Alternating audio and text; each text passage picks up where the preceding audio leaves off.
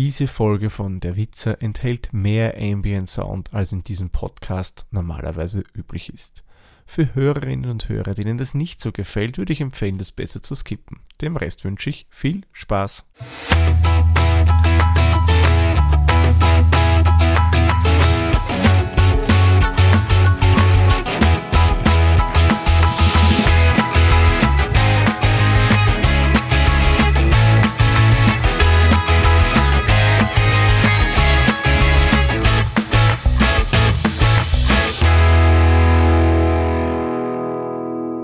Der Witzer mit Mikro, Scham und Kapperl.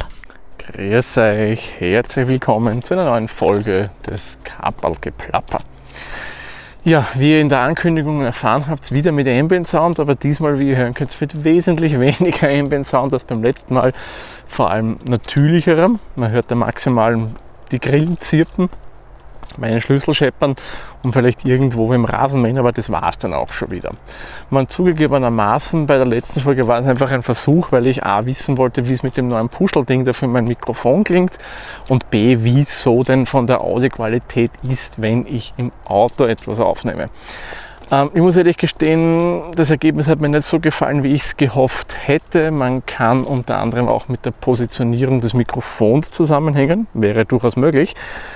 Aber mm, ich glaube, das hilft auch nicht viel. Beim Verbrenner ist es halt so seine Sache. Ich werde das sicherlich wieder mal machen, aber da verspreche ich euch, nicht mehr in diesem Pkw, sondern das werde ich dann in einem Elektroauto drinnen machen. Und da sollten wir davon ausgehen, dass es dann wesentlich äh, geräuschärmer ist als im Verbrenner. Bevor ich loslege, oder eigentlich ist auch gleich ein Thema, hätte ich mal, mal eine Frage an euch, würde ich gerne stellen. Ist euch eigentlich bei meiner Aussprache so seit April herum etwas aufgefallen? Klinge ich jetzt auf einmal anders als vorher? Ja oder nein?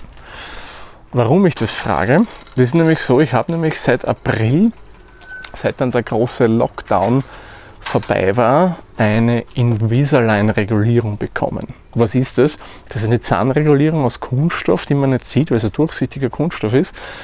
Und das sind so Schienen, die man drüber gibt und die trägt man mehr oder weniger die ganze Zeit, außer wenn man isst, da gibt man die natürlich raus, aber sonst hat man die immer im Mund drinnen. Und klar, wenn ein Fremdkörper im Mund ist, ändert sich auch die Aussprache.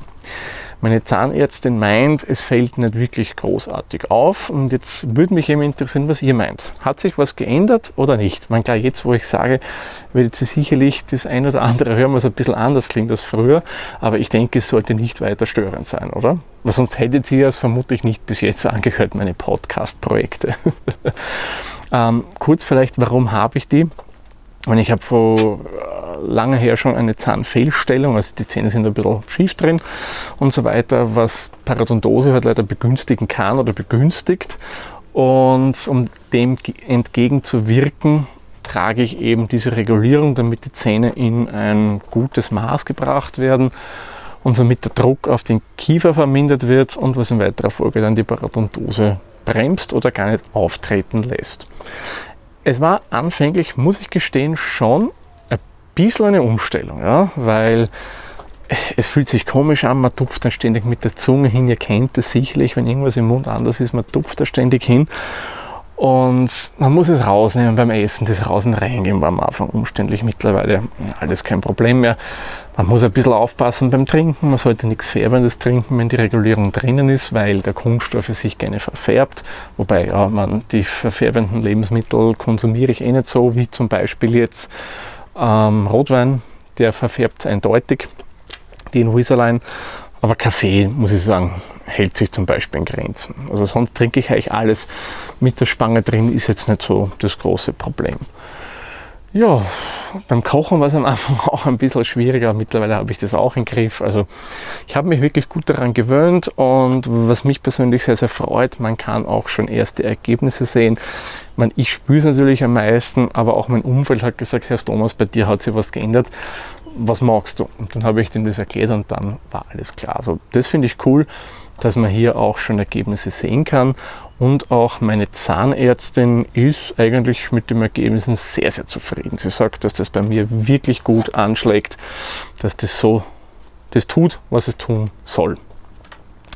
Ja, in der letzten Folge habe ich euch ja schon ein bisschen anklingen lassen, was ich diese Woche so erzählen werde. Ich hatte zwei Fotoshootings. Das eine war ein Studio-Shooting und das andere war ein Outdoor-Shooting, beides Porträt. Ein Studioshooting ist sehr spontan zustande gekommen. Und zwar habe ich da einen Bekannten, den kenne ich von der Arbeit her, haben ein bisschen geschrieben und habe ihn da so nebenbei mal gefragt, hast, würdest du eigentlich auch mal so eine Art Workshop anbieten, wo man so ein bisschen lernen kann, wie Studiofotografie funktioniert, weil mir gefällt dein Lichtkonzept sehr gut. Hat mir der zurückgeschrieben, ja du, das überlege ich schon länger und wenn du willst, ich rede mal mit einem Model, ob die da Interesse dran hätte und da können wir gemeinsam was machen. Was hältst du davon? Ich gesagt, ja, erkundig dir mal. Hat er dann auch gemacht, hat ein Model gefunden, das da auch mitmachen wollte. Und dann hat er einen Terminvorschlag gegeben, der relativ nahe war zu dem, wo wir gesprochen haben. Ich habe kurz überlegt und dann ging es eigentlich auch schon los. Termin vereinbart, wir haben uns dann getroffen, ein bisschen vorgeplänkelt, ein bisschen geplaudert. Ich habe ihm erzählt, gezeigt, was ich denn da gerne alles fotografieren möchte.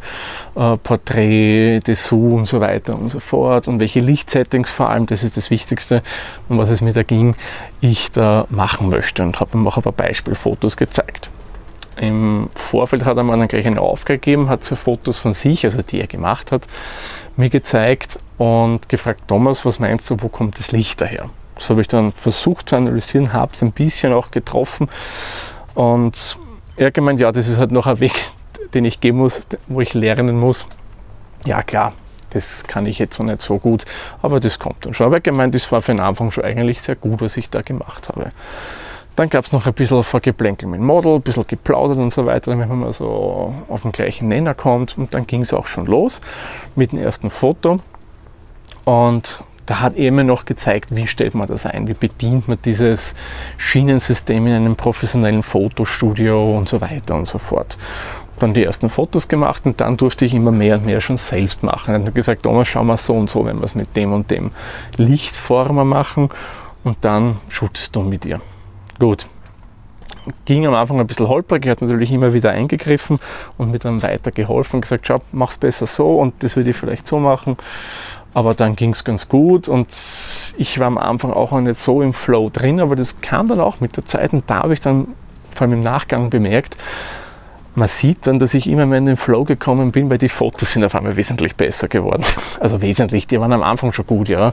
Aber man hat dann einfach mehr Harmonie feststellen können bei den Bildern. Also war ich dann in Summe wirklich zufrieden hat mir wirklich total viel gebracht, dieser Workshop. Ich habe sehr, sehr viel über Lichtsetzung gelernt und ist genau das, was ich wollte. Also absolut coole Sache. Wenn es euch interessiert, ähm, aus dem Shooting bin ich dann heim mit, lasst mich lügen, 1300 Bildern. Ein bisschen mehr, ein bisschen weniger, aber ich glaube sogar ein bisschen mehr. Werden manche sagen, was macht er mit so vielen? Äh, ja, ausdünnen natürlich. Mittlerweile sind es nur mehr 41 und von den 41 werde ich vielleicht ein paar wenige veröffentlichen. Vielleicht dünne ich auch die 41 noch einmal aus, weil mir da irgendwas nicht so äh, gefällt und so weiter. Kann natürlich durchaus noch sein, dass das Ganze passiert. Ja, also wie gesagt, war coole Sache. Und das zweite Shooting war ganz was anderes. Das war ein größerer Workshop, also größer, mit maximal sechs Teilnehmern und der war Outdoor. Ja, und der Unterschied war hier, dass wir nicht im Studio waren, aber dennoch einen Blitz dabei hatten und dass man hier lernt, was kann man Outdoor mit dem Blitz machen. Nämlich auch eine ganz spannende Thematik, wo ich auch nicht wirklich viel Erfahrung habe und das hat mich einfach interessiert. So habe ich auch diesen Workshop gemacht. War aber bei einem anderen Fotografen, bei meinem Haus- und Hof-Workshop-Fotografen und Fotoreisefotografen, dem lieben Alex Müller, habe ich ja schon ein paar Mal hier im Podcast erwähnt. Und der hat auch ein cooles Model engagiert, also Wahnsinn, das ist eine professionelle Tänzerin. Toll, was die an Posen so kann. Und vor allem an Sprüngen, Hut ab. Und so, jetzt habe ich kurz den Faden verloren. Ja, wir haben uns dann auch getroffen, war ziemlich heißer Tag, zum Glück erst gegen Abend, also um 17 Uhr, damit wir auch noch ein schönes Licht haben auch ein bisschen Vorgespräch und dann ging es auch schon los. Wir haben uns eine Location gesucht und gesagt, die nehmen wir mal und fotografieren. Da muss ich gestehen, war es ein bisschen holprig. Äh, fast ein bisschen holprig was beim anderen Shooting, weil hier musste man selbst auch ein bisschen kreativer werden und dem Model sagen, du, machen wir es mal so, machen wir es mal so. Und da war ich im ersten Moment auch nicht so drinnen. Und ja, entsprechend waren meine Ideen am Anfang, aber da kam ich dann auch rein und da sind dann wirklich gegen Ende hin wieder total coole Bilder entstanden, wo ich hochzufrieden mit dem Ergebnis bin. Und natürlich, man zeigt auch während so einem Shooting immer wieder mal dem Model, was man denn da so fotografiert. Und dabei muss ich gestehen, habe ich mich fast ein bisschen geehrt gefühlt. Ja. Äh, sie hat die Fotos gesehen beim Bahn und, also beim Bahn hat sie es dann gemeint und gesagt, wow, cool, so hat sie noch jemand fotografiert, das gefällt ihr total gut. Ich muss sagen, war cool, habe ich wirklich gesagt, ein bisschen geehrt gefühlt, dass ich da so Fotos hingebracht habe, die auch gefallen haben und vor allem die mal anders sind, als es normalerweise äh, sich bekommt und dass sie dir dennoch gefallen. Ja, das war schon eine coole Sache. Hier bin ich halt beim äh, Ausarbeiten noch nicht so weit, wie ich es beim anderen Shooting bin. Gut, das war auch später. Da bin ich noch fleißig am Reduzieren. Da bin ich gerade in dem Bereich, wo man dann von einem Porträt, von einer Pose, sage ich mal so sechs, sieben Bilder hat, wo man dann halt wirklich auf jegliches kleinste Detail achten muss. Wo schaut sie gerade hin oder wo schaut er gerade hin, wenn es ein männliches Model ist. In dem Fall war es eine Frau. Ähm, geht der Wind durch die Haare, schaut das schon aufgefächert aus, ist irgendwo eine Strähne über dem Auge drüber. Ja, eben solche kleinen Details, auf die man da acht geben muss. Da bin ich gerade drin, das muss ich mir noch äh, genauer anschauen. Und ich denke, auch da werde ich dann so das ein oder andere Bild publizieren. Ähm, ich handhabe das übrigens immer so, wenn ich äh, Model-Shootings mache, ich schicke den Models vorher die Bilder, die ich veröffentlichen möchte und frage, ob das so okay ist.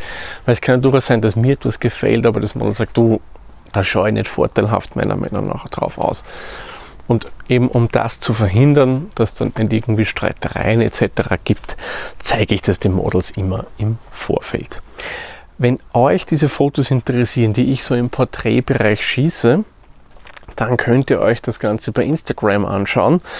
Ähm, bei Facebook, nein, werde ich es nicht machen, nur bei Instagram. Da gibt es nämlich einen eigenen Porträt-Account von mir. Und der hat den wunderbar kurzen, unter Anführungszeichen, Namen people-photo-tweezer. Keine Sorge, ich verlinke euch das Profil in den Show Notes und da könnt ihr euch das dann ja, einfach anklicken und sagen abonnieren und dann könnt ihr euch eben die Fotos anschauen. Die Creme de la Creme, wie ich das immer gerne nenne, die gibt es dann übrigens ähm, bei 500 Picks. Da verlinke ich euch das Ganze auch einmal, weil da gebe ich wirklich nur von, wenn ich jetzt bei Instagram 10 reingebe, suche ich mir nur von den 10 das meiner Meinung nach Beste raus und das kommt dann bei 500 Picks online oder sagen wir 2. Das ist eine Plattform für Fotografie, die wirklich auf einem sehr, sehr hohen Niveau ist. Und da möchte ich auch entsprechenden Content dort natürlich dann abliefern. Was war noch so in letzter Zeit bei mir? Äh, ich musste wieder mal zum Pickel mit meinem Auto. Pickel für meine deutschen Hörerinnen und Hörer, das ist der TÜV, also TÜV mein Auto gemacht. Und ja, natürlich hat es bekommen. Mein Auto ist jetzt sieben Jahre alt, hat so um die 170.000 Kilometer drauf. Habe ich alles so in den letzten sieben Jahren draufgeführt. Also ich fahre durchaus ein bisschen was. Man gibt Leute, die wesentlich mehr fahren, klarer. Aber ich sage, ich fahre durchaus über dem Schnitt, glaube ich. Zumindest über einen österreichischen Schnitt fahre ich auf alle Fälle. Und hat, man merkt schon, dass er jetzt ein bisschen, ja, schon was oben hat am Dacho. Drei leichte Mängel habe ich. Äh, ein Klassiker natürlich, der Auspuff ist rostig, also der Endtopf. Und dann die anderen beiden Sachen, die leichten Mängel waren, ähm, ich glaube, eines ist Federung, Spiel leicht, was auch immer das heißen mag, keine Ahnung, bin ja kein Mechaniker. Und das andere war, dass irgendwas bei der Federung undicht ist. Was auch immer da undicht sein kann, habe ich auch keine Ahnung gesagt. Ich bin kein Automechaniker und verstehe von der Materie eigentlich ja, so gut wie gar nichts. Aber egal, leichte Mängel ist kein Problem. Da bekommt man dennoch das Pickel. Wenn es ein schwerer wäre, dann würde man es nicht bekommen. Hatte ich übrigens auch zwei schwere Mängel. Ja, ja. Ähm, bei die schweren Mängel, das habe ich Ihnen im Vorfeld schon gesagt, wie ich das Auto abgegeben habe in der Werkstatt. Die schweren Mängel waren äh, zwei Glühlampen rückseitig vom Auto haben nicht funktioniert. Ich gestehe, ich habe immer wieder darauf vergessen, das zu tauschen, beziehungsweise war faul und ja, redet man nicht drüber. Und das haben wir die dann getauscht. Warum auch immer sie das im Prüfbericht mit aufgenommen haben. Ja, man hätte das auch im Vorfeld tauschen können, aber ja gut, ist egal. Es steht schwerer Mangel in Klammer behoben dabei. somit alles kein Problem vom Gesetzgeber her aus gesehen. Ja, aber nichtsdestotrotz ähm, bleibe ich schon schwer in dem Projekt jetzt dran, dass 2021 das Auto gewechselt wird. Zu 85 Prozent glaube ich auch schon zu wissen, welches Auto es werden wird. Also in die ganz, ganz enge Auswahl ist jetzt bei mir der VW ID3 gekommen. Er ist kleiner als mein jetziger, eine Spur kleiner. Also vom Kofferraum her auf alle Fälle, vom Innenraum her nicht. Äh, aber ich denke, er reicht auf alle Fälle von der Größe für uns aus, für die Sachen, die wir so vorhaben, von familiärer Sicht. Für mich als Einzelperson, wenn ich in die Arbeit fahre, reicht sowieso voll und ganz aus. Da wird theoretisch so ein, wie heißt dieses coole Ding da von Renault, nicht die Zoe, der Tweezy, ja, der wird mit der zumindest im Sommer ausreichen. Ja, aber im Winter würde ich mit dem nicht fahren wollen, weil ich glaube, der hat weder Heizung noch Seitenscheiben. Ist vielleicht auch im Sommer bei Regen dann vielleicht nicht so eine prickelnde Sache. Man, wie gesagt, für das würde reichen, aber ich möchte nicht mit zwei Autos da irgendwas machen.